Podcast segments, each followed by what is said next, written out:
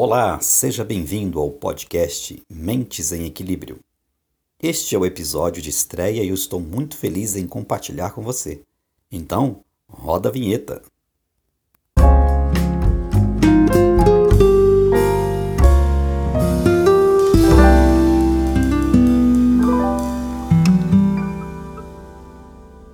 Muito bem. Este podcast foi pensado para você que se interessa por conteúdos relacionados à saúde mental. Você sabe que é muito importante uma mente sadia e um corpo sadio.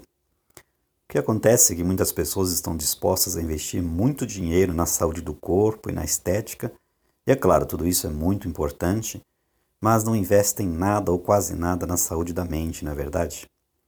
Aqui você vai encontrar conteúdos interessantes para a sua saúde mental este podcast é oferecido pelo Espaço Terapêutico Equilíbrio e é dirigido pelos psicanalistas Gilberto Alves e Miriam Alves. E o nosso assunto de hoje, para esse primeiro episódio, é o transtorno obsessivo compulsivo, conhecido também como TOC. Vamos disponibilizar para você o áudio de uma live que nós fizemos e que teve um excelente retorno. Então ouça agora o áudio da live. Um abraço e até o próximo episódio. Então, Gilberto, nós vamos falar. Eu queria que você começasse explicando então para a gente aqui é, o que é transtorno, né? Para a gente poder entender o que é esse transtorno, o que é o toque, né? Se você pudesse trazer uma definição para a gente dessa palavra. Olha, essa palavra transtorno, ela é pouco conhecida na maioria das pessoas e muitas vezes nós a utilizamos de forma equivocada ou pelo menos fora de contexto, né? Então, para facilitar para a gente, eu trouxe aqui uma definição que eu gostei muito, que é do Oswaldo Lopes do Amaral, que ela uhum. diz assim: transtornos são alterações no funcionamento da mente e que trazem sempre essa questão de, de prejuízo ao desempenho da pessoa. E, e desempenho em quais áreas? Em todas. Na vida familiar, na vida social, no trabalho, nos estudos, na própria compreensão de si mesmo, é, na possibilidade de, de, autocrítica, muitas vezes até é, demasiada tolerância aos problemas e a possibilidade de não ter prazer na vida em geral. Então, tudo isso é transtorno, não é? Uh, os, os, transtornos, então, como a gente pode ver nessa definição, eles praticamente uhum de fora nenhum aspecto da vida da pessoa. Eles vêm é. realmente transtornar. É? Transtornar, né? Desajustar a vida por completo, né? E, pelo menos pelas pesquisas que nós fizemos aqui, esse transtorno, esse toque, né? É, transtorno obsessivo compulsivo, é, atinge 3% da população mundial. Né? É, quanto, quanto que chega isso na população hoje? Fazer um cálculo rápido é, 3% parece uma, uma baixa porcentagem, mas. Parece se pouco, nós... né? Exatamente. Se nós considerarmos que a Terra hoje já tem mais de 7 bilhões de habitantes, você fazer uma, uma, um cálculo de 3% vai dar mais de 200 milhões de pessoas ao redor do mundo sofrendo do transtorno de é, obsessivo compulsivo. Né? É, é praticamente um o Brasil o Brasil inteiro. É, praticamente a população do Brasil. E ainda piora uhum. se nós considerarmos, por exemplo, que a maioria dessas pessoas é, não tem um atendimento adequado, muitas uhum. delas nunca irão procurar um atendimento, é, exatamente porque isso. residem em lugares em que isso não existe, e uhum. outras pessoas vão procurar tratamento porque é, já tem aquela, aquele preconceito de que é muito caro, é dispendioso Sim. e pode não ter resultado. Então, assim, os números são alarmantes, mas nós estamos aqui para desmistificar um pouco o toque. Verdade. Né? E, a gente e eu queria que, que você falasse um pouquinho sobre assim, quais são as características assim típicas, né, de quem tem esse transtorno, para a gente poder entender, porque a impressão que eu tenho é que muita gente conhece o nome toque, mas é, não sabe a seriedade que é. Às vezes a gente brinca um pouco com isso, né? Queria que você falasse um pouquinho quais são os, os sintomas típicos desse, desse transtorno. Uhum. É, antes, porém, eu acho que a gente não, não pontuou aqui ainda, na verdade, o Hum, TOC é uma sigla, né, para transtorno obsessivo compulsivo. Porque algumas pessoas Uhum. podem pensar que é toque de tocar, não é? Não Ah, é nesse sentido, não é? Ah, o toque normalmente não acontece de uma hora para outra. Ele, os sintomas começam menores, depois vão Uhum. evoluindo. Eles também são diferentes de pessoa para pessoa. Ah, a princípio parecem é, comportamentos normais, ah, mas Uhum. eles têm um gatilho, como nós costumamos dizer.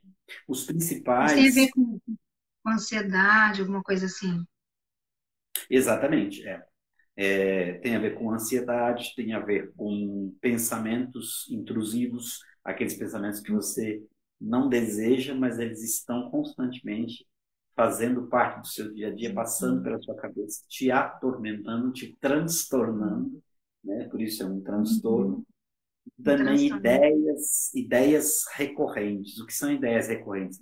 Ideias que estão a todo o momento é, na sua mente, te Uhum. prejudicando, uma visão distorcida da realidade, enfim, são, são essas, esses principais sintomas, né? E Então, como eu, pelo que a eu gente percebe, pode. é, como eu vinha falando, então, é, na verdade, esses sintomas, né, esses, eles não acontecem de uma hora para outra, né, começam de maneira gradual e de maneira que muitas pessoas no início não percebem, né, que tem esse transtorno. Uhum. Geralmente ele pode ser desencadeado por uma crise também, né? Para se estabelecer toque numa- na Sim, vida de alguém. Exatamente. Olha, ele pode é, ter aí o seu start a partir de uma crise emocional, e esse Uhum. termo crise emocional é um termo muito vasto, ele é muito amplo. Então, é, as pessoas reagem de forma diferente em relação às crises, é, às questões emocionais. Então, a quantidade, né, quando você fala sobre crise emocional, é um número muito grande. Mas também pode ser decorrente de abuso, não é? Nós sabemos que nós, aqui, principalmente no Brasil, nós temos um problema muito sério com relação a abuso, né? Abuso é, verbal, abuso psicológico e abuso sexual também, né? Muito, muito, verdade. também pode ser decorrente de uma coisa muito negativa que acontece na vida de alguém, como, por exemplo, um luto de alguém muito querido e quando esse luto não é devidamente elaborado, né? Ainda uhum. falando do abuso, o abuso é talvez esse possa ser um tema também para outras é, Com outras. Lembrando que esse espaço nós é, pretendemos que ele seja semanal, sempre no mesmo dia e mesmo horário, e ele vai se chamar ponto de equilíbrio, não é? Ponto de Então, equilíbrio. ponto de equilíbrio ele vai ficar E marcado com voltando um este pouquinho, voltando um pouquinho então nesse assunto, falando sobre a questão do luto, esse período que a gente está vivendo, então, tem gerado muito isso, né? Porque as pessoas não estão podendo é, nem elaborar o luto, né, de maneira correta, porque as pessoas estão tendo que enterrar os seus entes queridos sem poder fazer a devida despedida, sem poder estar junto ali com os familiares. Então, esse período tem gerado muito isso, né? A pessoa não poder expressar, né, ali a sua despedida, poder se reunir. Eu acho que isso tem causado também muitos transtornos é, na vida de quem tem perdido aí as pessoas para essa doença que a gente está vivendo agora, nessa pandemia, né? Verdade, você colocou corretamente. Se o luto, é, quando os procedimentos normais são observados, já são difíceis de serem elaborados, você imagina Uhum, como agora, no caso de pandemia, que muitas vezes as pessoas nem podem se despedir dos seus entes queridos, porque muitos uhum, velórios é, são proibidos, né? O caixão muitas vezes é lacrado, e aí as pessoas ficam assim desesperadas pode prejudicar a elaboração do luto e essas pessoas precisam de um acompanhamento com certeza. E tem um outro aspecto, além de crise emocional, de abuso, de luto, que é também um componente genético. é, em estudos recentes foi verificado que famílias cujos pais detectaram esse transtorno em neles mesmos na, na fase da adolescência, não tardiamente, tem uma uhum. possibilidade maior dessa, é, dessa questão genética para os filhos. Um outro dado interessante dessa pesquisa é que é, foi encontrado uma grande porcentagem em gêmeos nessa transição genética do transtorno. Não é? Hum. E, então, é um dado muito interessante. Então, aqui só para a gente ver, é, crise emocional, abuso, luto, ou algo negativo que pode acontecer, uma coisa marcante, e também a questão genética. É, estudos uhum. recentes é, indicam que é, a atividade no córtex cerebral da, da pessoa com esse transtorno ela é intensa nessa região, de maneira que eles estão conseguindo já fazer uma espécie de mapeamento do cérebro para também poder aí continuar os seus estudos nas pessoas que desenvolvem o toque. O toque. E falando um pouco sobre isso, me lembrei de um filme que retrata bem isso. É um filme antigo, chama Os Vigaristas, que é o Nicolas Cage é o, o ator principal e, e, mostra um pouco disso, né? O toque desenvolvido ali no personagem que ele faz, que quando ele sai do apartamento, ele abre e fecha várias vezes para conferir se a porta está fechada realmente. Ele tem todo um ritual para entrar em casa, ele lava muito as mãos. Então ali eles é, retratam de uma maneira assim, através de um filme, não é o foco do filme, mas eles colocam esse personagem ali para mostrar como que é a vida de alguém que realmente desenvolve esse transtorno e como que é a convivência, né, com as pessoas, porque às vezes quem tem o problema, acho que de início não percebe isso. Eu acho que fica mais evidente quando realmente precisa conviver, precisa se relacionar. Eu acho que é aí que entra até um pouco de conflito, né, familiar, porque a pessoa que quer tudo no lugar, quer tudo certinho, não é uma questão só de organização, já é uma questão mesmo de saúde, né? Essa questão de um ritual mesmo, né? Uma coisa repetitiva, que acho que tira a paz da pessoa, é algo que tira o, o sossego da pessoa, porque o tempo todo ela precisa é, realizar esses rituais para poder, de certa forma, ter um alívio que não é, é imediato, mas ele não dura muito tempo. Né? A pessoa precisa fazer esses movimentos, mas aquilo alivia por um tempo, mas volta à necessidade. Então, assim, realmente deve ser algo olhado com carinho, né? a pessoa que identificar que realmente tem isso e percebe, às vezes pensa que é um outro problema, né? E fala, poxa, vamos tratar, então, entendendo o que está acontecendo, né? Então, não sei se você assistiu o filme, se você quiser pontuar alguma coisa, detalhes é, sobre.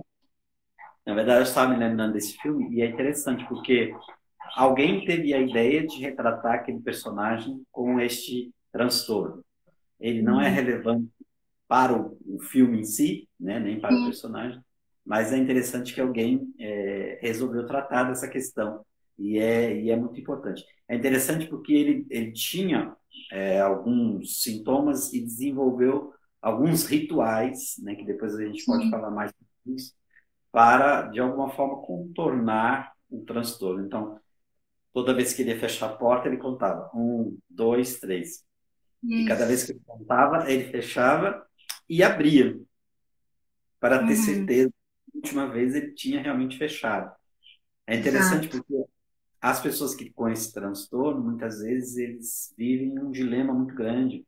Por exemplo, a terceira vez que a pessoa volta para conferir se fechou a porta de casa quando sai, ela volta uhum. talvez para o carro pensando: será que eu não deixei a porta aberta a última vez que eu fui ver se ela estava fechada?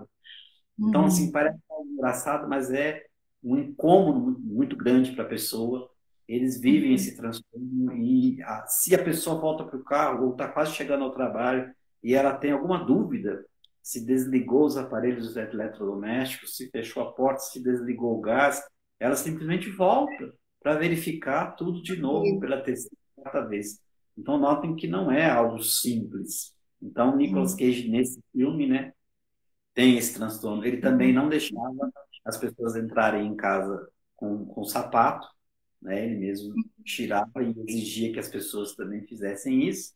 E ele também tinha o, o comportamento clássico do toque, que é lavar as mãos repetidas vezes, várias uhum. vezes por e certificando-se de que ela estava limpa, né? Eu lembro Mais uma vez até... a gente a gente volta nessa questão aqui do que a gente está vivendo agora, né? Nós não estamos aqui falando contra lavar as mãos e nem tirar o sapato para entrar em casa, né? Na verdade, isso é até uma questão de higiene mesmo. Mas é uma questão assim, é, tratando sobre o transtorno e pensando pô, aquilo que sai do normal, aquilo que tira a pessoa da condição de convivência, né, natural. É isso que a gente quer pontuar aqui, porque o transtorno ele traz um desajuste, né, para a família, para quem tem, para a convivência, mas para mostrar esse lado, não que não realmente, né, não deve lavar as mãos, não deve cuidar desse lado da higiene, que é muito importante, principalmente nesse momento que a gente está vivendo agora de pandemia, né? É, o Matheus está falando aqui que esse filme que a gente citou aqui é muito bom. Ah, é, eu recomendo, se você puder assistir, chama Os Vigaristas, no Nicolas Cage. É um, um, filme bem divertido. Agora, isso que você falou, Miriam, é muito importante porque as pessoas, no senso comum, elas brincam, né? Quando tem alguém que é meio perfeccionista, ele isso. diz assim, toque, né? É, na verdade, ele está fazendo uma brincadeira, óbvio, porque a linha divisória entre ser perfeccionista e ter toque, ela é expressivamente reconhecida, não é? Uhum. As pessoas que são perfeccionistas, elas podem sim ter maior propensão ao toque. Uhum. como é que isso se dá? Quando o seu perfeccionismo te leva a uma instabilidade e uma quase que é, impotência de viver em sociedade. Entendi. O toque é diagnosticado assim. Quando o distúrbio é uhum. tão intenso, você já não consegue mais conviver com as pessoas, trabalhar, né, viver pacificamente com, com as suas manias, com os seus pensamentos. Então, ser perfeccionista até que não é um problema, desde que isso não seja um transtorno para você e uma angústia para as outras pessoas. E essa uhum. questão que você falou também de, do asseio, né? Nós estamos com essa pandemia adquirindo hábitos que já deveríamos ter, é muito Sim. importante. Se você tem a uhum. possibilidade de deixar o seu calçado para fora, é muito bom, porque nós, quando uhum. viemos da rua, fazemos muitas coisas na sola do calçado que não deveriam entrar em casa. O fato de lavar as mãos também a todo momento é muito importante, porque fora o vírus que já está por aí, nós passamos a mão em superfície, abraçamos pessoas, pegamos no volante do carro, pegamos em dinheiro, e são tudo é, materiais e superfícies que estão infectados. Então, lavar as mãos também é um hábito saudável, mas quando isso se torna um ritual obsessivo, compulsivo, aí então é um problema. É como se tivesse ligado na mente da pessoa o modo perigo, né? A pessoa fica o tempo todo em alerta, né? Esqueci de fechar a porta, esqueci de desligar a torneirinha do gás. A pessoa fica o uhum. tempo todo achando que precisa resolver um problema e, e, aquilo é sério, de verdade, na cabeça da pessoa. Né? Então, realmente, é, é esse estado de perigo o tempo todo, né? Deve ser muito cansativo é ter que conviver com isso sem buscar ajuda, né? Então, voltando um pouco naquilo que a gente falou no início, 3% da população mundial tem sofrido com isso. E quantas dessas pessoas realmente busca ajuda hoje? Né? Muitas pessoas convivem com isso, acham que é normal ter uma vida assim, com esse transtorno, com esse distúrbio, com esse incômodo no relacionamento, e não busca ajuda, talvez, né, ou porque não tem entendimento de que, a, que isso não é um problema, a pessoa é assim e acabou, não, não vê necessidade de mudança, até que vai afastando as pessoas, vai magoando, e de repente alguém pode falar, olha, vamos buscar ajuda, vamos realmente fazer. Né? No, no, final nós vamos falar como que é feito o tratamento para esse tipo de transtorno, mas para que as pessoas levem a sério, né? Tudo a gente no brasileiro é muito brincalhão com as coisas, né? Então a gente tem que entender aquilo que é sério, a gente realmente tem que cuidar, tem que tratar. Então mais para pontuar isso, né? Muita gente pode ter, mas não tem buscado ajuda, porque se acostumou a viver com essa com esse alerta ligado dentro dele sem buscar ajuda, né? Então é muito angustiante isso. E o que, veja bem, o que é pior, a pessoa vai elaborando esses, esses rituais para, de alguma forma, é, satisfazer a necessidade de, por exemplo, uhum. lavar a mão, fechar a porta. Mas isso só traz algum alívio no momento em que eles estão fazendo esse ritual. Logo em seguida, a necessidade surge novamente. Então, muitos que têm esse transtorno, eles se isolam, porque começam a perceber que eles são um peso para as pessoas, que eles não se uhum. adaptam no trabalho, e eles é, acabam por modificar a rotina de uma casa a ponto de Sim. outra pessoa é, ser indesejada até ali, porque ela não acompanha suas, entre aspas, manias. Então, uhum. existem casos de pessoas que organizam a, as coisas no armário por ordem alfabética. Então. É isso, é verdade. É? E se alguém tirar alguma coisa do lugar, ele. Guerra nuclear. É, exatamente. Então, sim, muitas pessoas preferem se isolar e não tratar do problema, imaginando que talvez não há solução, enfim. Então, muitas pessoas que têm o transtorno obsessivo compulsivo são solitárias, porque elas Exato. não querem ter que ver com isso, mas também não querem prejudicar outras pessoas. E isso é muito porque, na verdade, tem tratamento, dá para controlar, nós vamos falar uhum. né, mais para frente, mas, mas você frente. também falou certo. Essa pessoa tem como se fosse um, uma, uma, um botão no cérebro ligado modo perigo. Ela está constantemente alerta. Lembrando que existem sintomas de, de toque que também são é, alerta de perigo. Né? Eu tenho medo de me ferir e tenho medo de ferir outras pessoas. Nós vamos ver isso Sim. também mais para no decorrer da nossa é, conversa. Eu só queria falar uma coisa aqui para trazer um pouco de, de leveza também para a nossa conversa, né? Conversando com a minha cunhada, né? Com a Sara, e ela falando para mim a maneira que ela coloca a roupa no varal. E aí, assim, você fala, não, não é possível que você faz assim. E aí eu vou falar que muitas pessoas vão acabar se identificando, a Edna está entrando também, ela era uma dessas, eu não sei se ela continua ainda. É, na hora de pendurar roupa, é assim, tudo por ordem. Primeiro meia, depois as roupas íntimas, camiseta com camiseta, e aí as cores também. Eu falo, gente, imagina, eu coloco no varal de qualquer jeito, assim, né? A que vier primeiro na minha mão, eu tô pendurando. Mas não, tem pessoas que conseguem fazer assim de uma maneira bem simétrica. E aí, assim, gente, isso não é toque, tá? Isso é só uma questão de organização. Então, às vezes, se isso sim se tornar um problema, né? A pessoa fala, meu Deus, eu não consigo. Ah lá, Edna, sou eu. Coloca a roupa no varal por cor.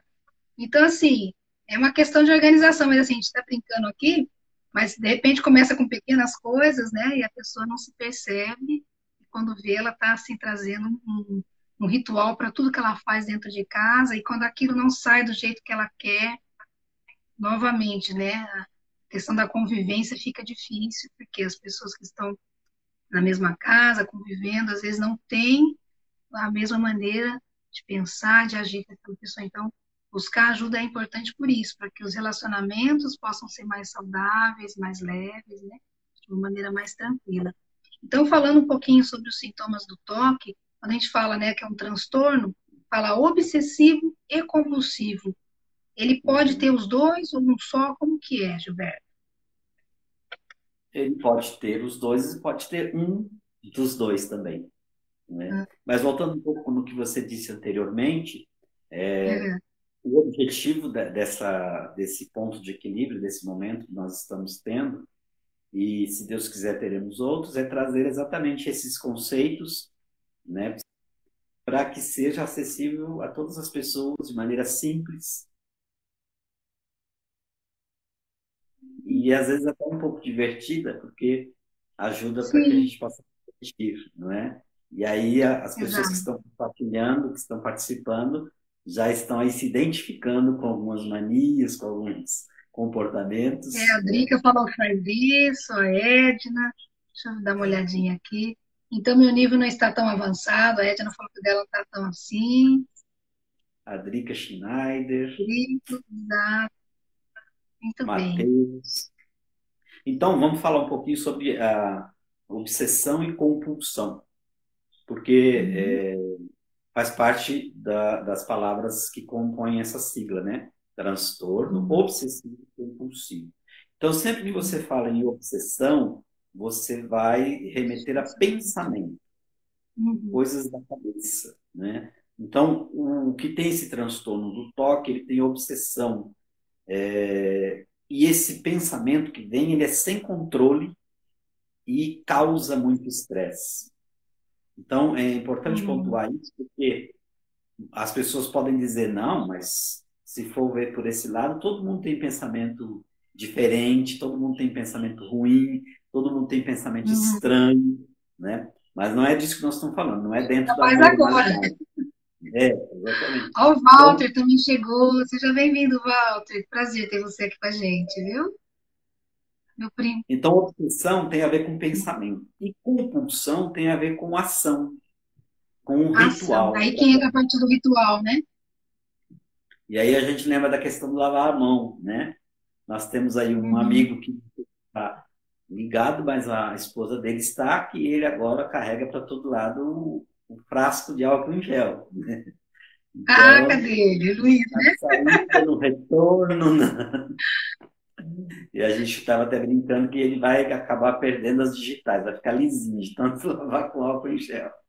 Aliás, se acabar o álcool por aí, gente, pode procurar o Luiz, que ele tem pelo menos uns 10 guardados. Exatamente.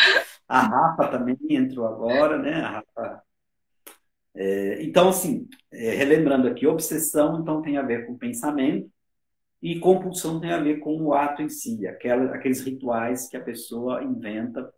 E assim, uhum. uma coisa está meio que ligada à outra, porque eu desenvolvo rituais para que eu possa compensar aquela batalha que está acontecendo na minha mente. Então eu trazer um alívio, né? É, exatamente. Eu acabei de fechar a porta, mas eu preciso fazer o ritual de fechar duas, três vezes, contando mentalmente, porque o meu cérebro disse que eu não fechei. Então, obsessão e compulsão é, trabalham juntos aí para, se, para realizar né, as dificuldades que quem tem esse transtorno agrega, agrega na sua mente, no, no seu coração. Vamos tentar trazer um pouco mais de é, alguns exemplos aqui né, para o pessoal que está chegando, né? Quais são os exemplos mais comuns né, da obsessão dentro do toque? E o medo. Ah. Medo incomum e intenso por germes ou sujeira. Isso é, me faz lembrar, né, desses artistas, que o Michael Jackson, né, ele tinha medo, né, de tocar nas pessoas, ele vivia de luva, ele usava máscara já naquela época, né? Então esse medo, esse incômodo intenso, né, de pegar germes assim, né, uma coisa exagerada, né? Hoje tudo bem, voltando, a gente sempre tem que trazer para hoje, né? o que a gente está fazendo hoje também é um medo, também é uma maneira de se preservar desse vírus que a gente está passando agora, né? A gente não sabe como é uma coisa invisível, a gente precisa realmente se proteger. Então, a gente está aí fazendo tudo o que precisa para se proteger. O álcool, lavando as mãos, né, tirando os sapatos para entrar, fazendo tudo o que é necessário. Mas aqui a gente está falando de um medo intenso que a pessoa fica o tempo todo com esse medo. Então, por isso que entra essa questão né, de lavar as mãos o tempo todo, a nível de quase machucar mesmo as mãos, né? Então, e é interessante porque, assim, a ideia desse, desse assunto para essa live surgiu exatamente por conta disso.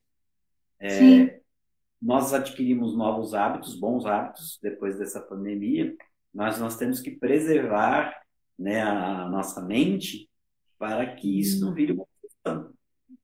De você Sim. compulsivamente lavar as mãos várias vezes por dia sem necessidade. Né? A uhum. pessoa vai saber quando está exagerando. Né? Sim, Porque é algo assim, é irracional. E aí tem uma outra coisa que também é uma extrema necessidade de, de ordem, uma questão estética, obsessão por limpeza, por alinhamento de roupa, por simetria. Simetria também é uma coisa muito encontrada quem tem esse, uhum. esse transtorno. E ainda ordenação e Já lembrei de outra aqui. Fala aí. Nosso amigo, pastor Rubinho. A gente brinca com ele também em relação a isso, né? Às vezes ele vê que está tá errado, ele vai lá e começa a acertar, ele acha uma linha, ele fala, agora está no meio. Ele fica incomodado se aquilo não tiver centrado, né? Então, é, lógico que é uma brincadeira, mas é uma maneira da gente saber, né? Olha, a pessoa se preocupa com um detalhe, com se está torto, se está fora do lugar, de colocar ali da maneira simétrica, né? Organizar, né? Para sentir segurança também. Então, é bem interessante, né? É, essa coisa da, da, simetria, do alinhamento, da questão da roupa, uh, também tem a sua parte que é considerada normal. Às vezes, é uma preocupação estética, com alinhamento, com simetria, é apenas um capricho que a pessoa tem, né, que ela gosta das coisas bem feitas, ela tem um senso estético. As mulheres vão ficar preocupadas, né? Porque eu também tenho algumas manias aí, né?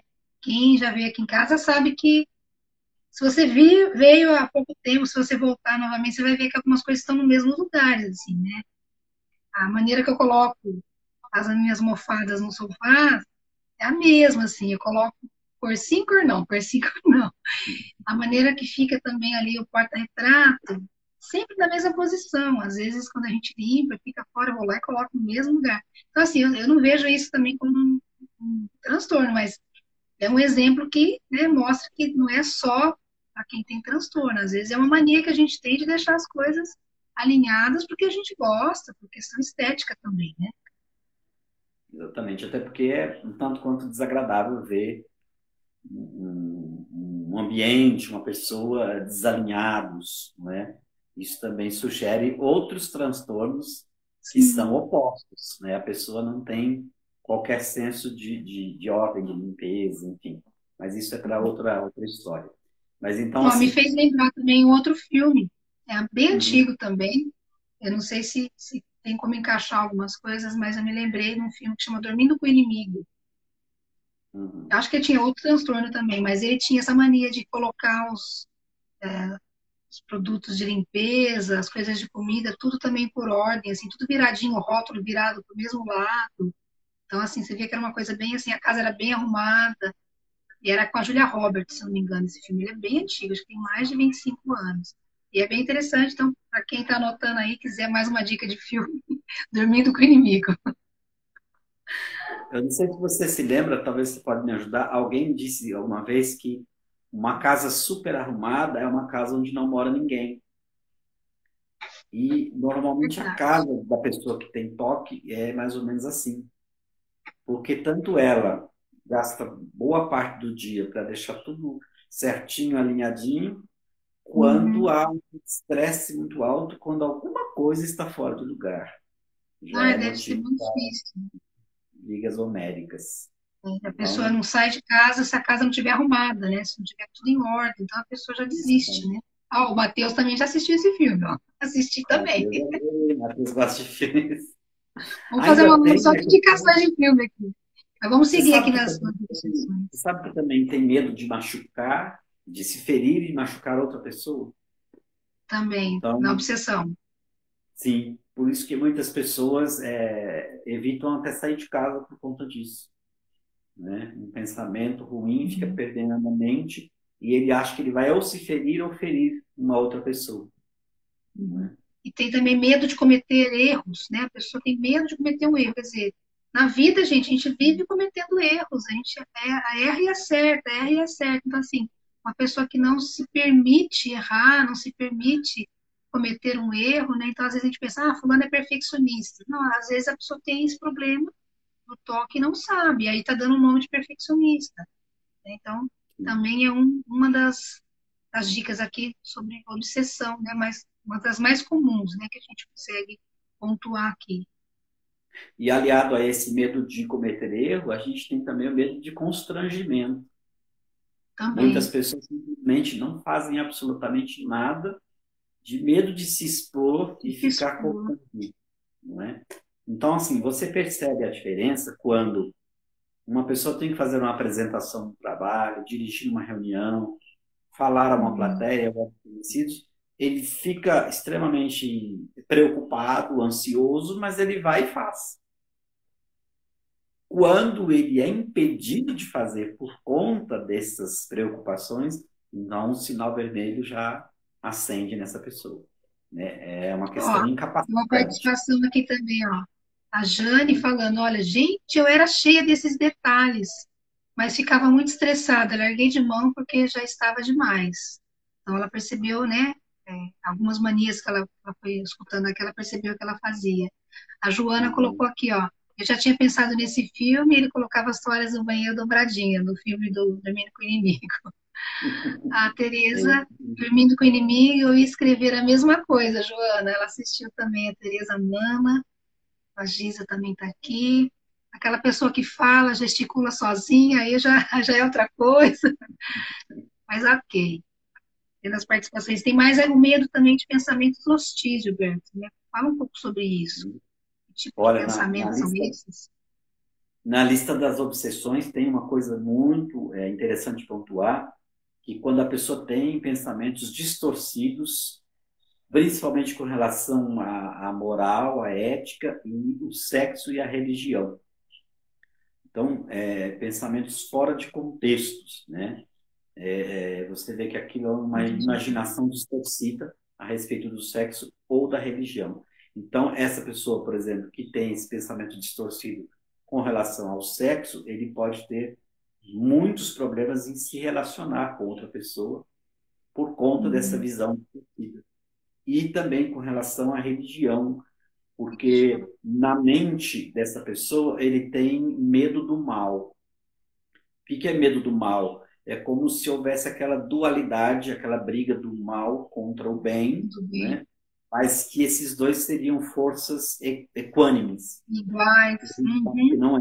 Né? Então, por medo do mal, ele vê o mal em todas as coisas. Então, ele vê o mal na área sexual, ele vê o mal na religião, ele vê o mal nas ideias distorcidas que ele tem. Isso também é muito presente nesse transtorno obsessivo compulsivo. Uhum. E daí isso, a gente então, que a gente falou sobre obsessão, né? Agora a gente pode pontuar também um pouquinho quais são as compulsões que tem, então. Então, tem a obsessão e tem a compulsão. Tem os pensamentos, que foi o que a gente falou até agora, e agora as uhum. ações que, que esse transtorno pode trazer para a pessoa que, que tem, então. Lógico, a gente já falou aqui, lavar as mãos, né? É uma das coisas. Mas é o lavar as mãos naquele sentido exagerado, naquele sentido que a pessoa perde ali muito tempo fazendo isso. Toda hora ela faz. Então, assim, ela, ela se ela for contar quantas vezes ela faz isso no dia, ela perde as contas, né? Então, é uma das coisas, né, esse ritual de lavar as mãos, né, é uma das coisas que é o transtorno obsessivo compulsivo, é uma das compulsões que esse, que esse transtorno traz. Você veja que interessante. É, quando a gente passa a lista das compulsões, as pessoas é, já percebem por quê isso é muito explorado no cinema, né? nós vemos as pessoas fazendo isso.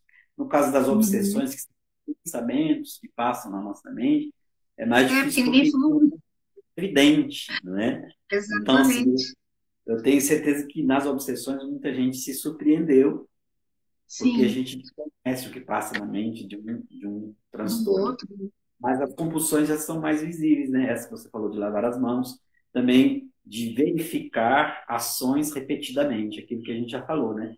Fechar a porta da hum. casa, fechar o carro, verificar se tirou tudo da tomada, se desligou o gás. E assim, é uma verificação repetir, repetidamente, sem se dar conta de que aquilo já foi feito, a porta está trancada, o gás está desligado. Mas a uhum. mente de uma forma que ela sempre levanta dúvidas em relação à ação que acabou de fazer. Uhum. A Joana está perguntando aqui: contar objetos de um ambiente também faz parte? Contar objetos? Ficar contando objetos. Ela está num lugar que. Será que ela está contando os livros aqui atrás, gente? Pelo amor de Deus. Ficar contando os objetos aqui. Gente, então vai. Quem quiser pode começar a contar já aqui, ó. Não sei quantos tem. Na verdade, é, o, o, que separa o, o normal né, do transtorno não é tanto essas compulsões, essas ações que nós estamos falando, mas uhum. o que elas acarretam para a pessoa. Então, se, se faz mal, né? É, se você conta objetos num ambiente, por exemplo, para se distrair, para passar o tempo enquanto você não é atendida, ou para explorar o ambiente mesmo, algo para passar o tempo, isso é perfeitamente normal, uma distração que você inventou para você mesma. né? Uhum. Mas o problema é quando isso é, começa a trazer aflições. Você, por exemplo, não Sim. consegue entrar num ambiente e conversar com alguém sem antes contar os objetos desse ambiente. Aí, Uhum. vamos, vamos imaginar que ela vá num, é, numa consulta médica e ela está na sala de espera. E hum, geralmente demora. Então, ela desenvolve essa brincadeira de contar os objetos para passar o tempo. Mas vamos imaginar que Uhum. naquele dia o médico atendeu assim que ela chegou e não deu Uhum. tempo dela contar os objetos. Se isso trouxer ansiedade e angústia para ela, é sinal vermelho. Entendeu? Porque a primeira coisa que a gente falou é a ansiedade e os pensamentos, né? Tem uma outra pergunta aqui, acho que é da, acho que é Gislaine, Gisele, não sei, falando se a questão de arrancar cabelos, ficar puxando o cabelo até arrancar também, se isso também pode ser uma das coisas do toque, né? Com certeza é um transtorno, mas tem que ver se ele se encaixa no transtorno obsessivo compulsivo, de chegar a arrancar fios de cabelo, de tanto que fica mexendo. Aí isso tem mais a ver com ansiedade. Então, assim, pode ser que alguém com toque desenvolva essa, essa mania de arrancar os cabelos, mas não necessariamente só quem tem os transtornos é que faz isso. Então, Uhum. pessoas com altos de ansiedade e preocupação que não têm toque podem também é, ter essa arrancar os cabelos. E aí tem uma outra coisa aqui também na listagem de toque, né, na parte de compulsão, que é contar números, né? Aleatórios, em voz alta, e ficar contando para si mesmo. Também é uma maneira de se organizar internamente, né? Porque o número ele remete à organização, né? Eu começo a colocar, contando em voz alta, parece que eu começo a me organizar. Então, é um dos exercícios até para acalmar, né? Alguns terapeutas passam esse exercício de contar em voz alta ou de contar mentalmente para ir acalmando a ansiedade, de certa forma. Então, para quem tem esse transtorno também, é, acaba fazendo isso, contando, né, aleatoriamente, em voz alta, contando para si mesma, uma maneira de se organizar internamente. Não sei se você quer comentar um pouco mais sobre isso, se é isso mesmo, se a pessoa se organiza quando ela conta. Na verdade, é uma tentativa, mas não, ela não alcança o objetivo. Né? Hum, Ah, como a mente de quem tem esse transtorno muitas vezes trabalha com ordem, ordenação, né, simetria, enfim, os números trazem, né, essa simbologia. Então a pessoa imagina que uhum, se ela contar, ela vai de alguma forma organizar os pensamentos e as ações, mas até isso vira uma compulsão, né? uhum. E acaba saindo é, do controle. Controle, né? Tem a questão também de ordenar as coisas, né? Cada coisa no seu lugar, um lugar para cada coisa, né? Tem muito isso, Uhum, principalmente no, no, no ambiente corporativo, cada coisa em seu uhum. lugar e cada coisa, né? Você imagina uma estação de trabalho onde duas pessoas é, revezam, uma um cantinho, a outra não, né? É, é disputas muito homéricas com certeza, né? Exatamente. Você vê, eu não sei, uma amiga, achei que ela não está aí, a Camila, ela ia lembrar se ela tivesse aqui. Eu tinha umas manias também quando eu trabalhava na faculdade, e eu chegava de manhã, então tinha as baias de atendimento, e eu chegava organizando, saía arrancando os papeizinhos que ficavam debaixo dos teclados, e jogava fora, deixava tudo arrumadinho. O pessoal falava, ah, a Miriam chegou, cata os bilhetes porque ela vai jogar fora. Eu jogo mesmo, eu gosto das coisas arrumadas, gente, organizada aqui. E aí foi tão interessante que virou, virou piada isso. Os meninos começaram a guardar os bilhetinhos no bolso. Então, às vezes, eles iam chegar de manhã para conversar comigo, já começavam a arrancar as coisas do bolso, os bilhetes. Eu, o que, que é isso, gente? Não, amigo, você joga fora, eu tô guardando, eu tô levando para casa agora. Então virou piada, assim, mas é muito interessante como a gente cria mesmo rituais, né? organizava a sua mesa e a dos outros também. E a dos outros, né? Aquela- A chata, né? A chata. E E falando também, contar, é, não, ninguém ficava com bagunça perto de mim, não. E aí, pensando também sobre isso, né? Quem tem esse, esse transtorno tem, é, gosta e precisa viver com rotina, né? Viver sob rotina e não consegue sair da rotina, né? Coisa que a gente mais gosta na vida é sair de férias de vez em quando, né? Tipo assim, a gente tem uma rotina que a gente precisa seguir, mas de vez em quando é bom sair da rotina, né? Ter um feriado, ter um período para você descansar. Pessoas com esse transtorno, elas não conseguem. É, independente do período, é a rotina rígida, né?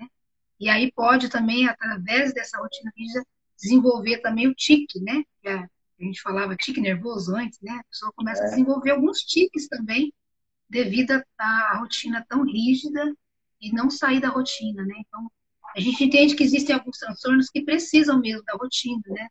É, pessoas autistas precisam disso. A hora certinha para comer, a hora certinha para fazer as atividades, a hora certinha de ouvir música. Então, realmente, é, para alguns transtornos é até necessário e bom a rotina. Nesse caso aqui também a pessoa não consegue sair dela, ela se perde se ela sai da rotina. Né? Exatamente. E nos tiques a gente pode contar aí é, mexer os ombros, piscar, né? ficar estalando os dedos, enfim. Né? Mas eu acho que cabe a questão do tratamento, porque acho que estava indo, né? É. A gente tem um tempo aqui, é só, é só uma hora, né? Então, vou falar um pouquinho sobre qual que é o tratamento, então, para quem tem esse transtorno, se tem cura, se não tem cura, como que é. Então, esse transtorno, é, na verdade, né, todo transtorno precisa realmente buscar um médico primeiro, para você ter ou não o diagnóstico, né? E tendo o diagnóstico, ele vai passar uma medicação para acalmar um pouco a ansiedade, para que a pessoa possa ficar mais tranquila. E associado a isso, a terapia. Né? Sempre que a pessoa procura um psicólogo, um psiquiatra, é a, a tendência né, para poder passar o remédio é passar primeiro pelo psiquiatra. E se o psiquiatra também for né, uma pessoa que pode fazer atendimento como terapeuta, se ele fez especialização também ali na psicanálise, ele pode fazer esse atendimento. Caso contrário, ele vai encaminhar para a pessoa falar, olha, além do remédio que você vai tomar, né, vai, ser, vai, ter feito, vai ser feito um acompanhamento, ele também indica né, o tratamento terapêutico, que é ali uma vez por semana, dependendo do caso, depois prolonga um pouco a cada 15 dias. Então, é associado à medicação, à terapia, né? E aí a pessoa pode ter, sim, uma melhora. Né? Para algumas pessoas melhora muito, para outras pessoas ainda continua com sintomas, porque é algo que é bem forte na vida da pessoa, não consegue zerar totalmente, mas a pessoa já consegue ficar mais tranquila, já consegue se relacionar melhor, aquilo que era muito rígido começa né, a abrir mão de algumas coisas, então a pessoa consegue é, ter uma vida mais saudável, ter uma vida mais feliz, como a Jane falou aí, ela começou a deixar, que estava dando trabalho demais, que estava dando briga demais, então assim, se a pessoa consegue tratar e consegue encontrar o meio termo, que é o, que é o que a pessoa não consegue encontrar quando ela não faz tratamento, então, encontrando o meio termo para ser feliz, para se relacionar, para ter uma vida mais leve, a pessoa consegue seguir em frente. Então, assim, zerar, é, a gente não pode garantir que isso aconteça, mas que melhora a qualidade de vida da pessoa. E precisa passar por um médico psiquiatra, por quê? Às vezes a pessoa tem ansiedade só, às vezes a pessoa está em depressão e aí acaba desenvolvendo toque. Então, por isso que é muito importante, né? Passar pelo médico, ter o diagnóstico. E eu tenho percebido que esse tempo agora tem mudado, as pessoas têm deixado um pouco a armadura cair, porque a gente precisa procurar ajuda, né? E a gente precisa, sim, é, abrir, é, deixar nessa né, questão de, do preconceito de lado e buscar ajuda e fazer terapia, né? Nós temos ainda 10 minutinhos, se você quiser fazer um fechamento, e a gente vai deixar um recadinho para o pessoal.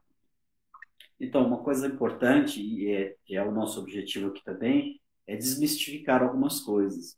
Por exemplo, desmistificar a figura do psiquiatra. Quando você Sim. indica um psiquiatra, a pessoa fala, mas eu não estou louco. É, mas isso é um, um dito popular, vamos dizer assim, né? Sim acho que todas as pessoas, pelo menos uma vez na vida, vai precisar de um psiquiatra. Ele é a pessoa indicada, formada em medicina, porque se for o uhum. caso, você vai precisar de um medicamento para estabilizar e depois uhum. o acompanhamento pode seguir com um outro terapeuta que não seja psiquiatra. Então, assim, Sim. nós precisamos da figura é, dos profissionais da área da saúde mental, de todos uhum. eles. Há pacientes que vão se desenvolver melhor com um psiquiatra e depois com um psicólogo.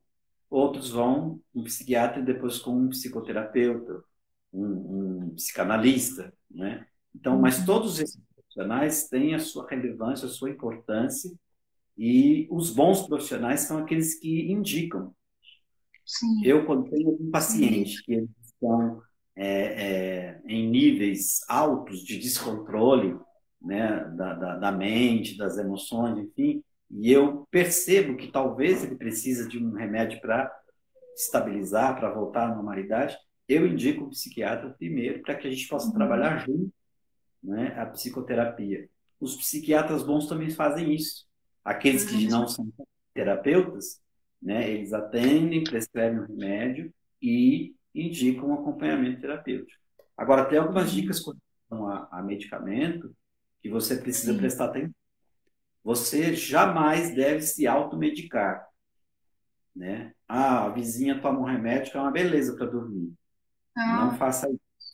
O remédio da vizinha é da vizinha, o seu vai ser aquele que o teu médico prescrever.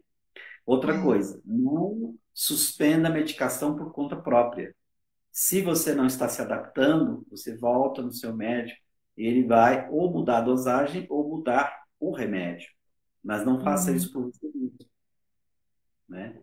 E siga todas as recomendações do médico, do terapeuta, que você tem todas as possibilidades de melhorar muito no seu tratamento e ter uma vida normal.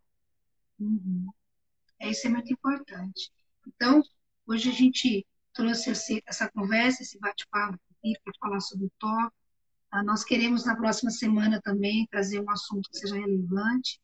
Nós vamos deixar ainda como surpresa, a gente não, não definiu o assunto ainda. Então, eu queria deixar aqui, Gilberto, é, agradecer né, pela sua participação aqui comigo. Deixa aí o seu, seu endereço no Instagram, para as pessoas poderem entrar em contato, quem tiver interesse em fazer terapia. É, arroba psicanalista.gilberto Alves. Nós temos a nossa clínica. Atendimento online? Fazemos atendimento online, mais ainda agora nos tempos de pandemia, né? Confinamento, mas também estamos voltando gradativamente a atendimentos presenciais na nossa clínica em Campinas, que você pode ter os dados entrando em contato comigo. Nós teremos o maior prazer de falar com você, ver do que é que você precisa e, se for o caso, então, iniciarmos aí a caminhada na terapia, que eu tenho certeza que pode te ajudar. Nós temos alcançado bons resultados e eu creio que isso é um investimento.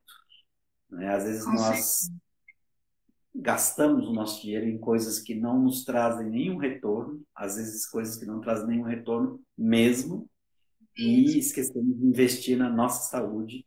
É, e existe aquela máxima, né? Mente sã e corpo são. Isso é muito importante. Exatamente. A gente possa buscar esse equilíbrio aí, né? O ponto de equilíbrio para que a gente possa ser feliz. Eu também deixo aqui meu agradecimento.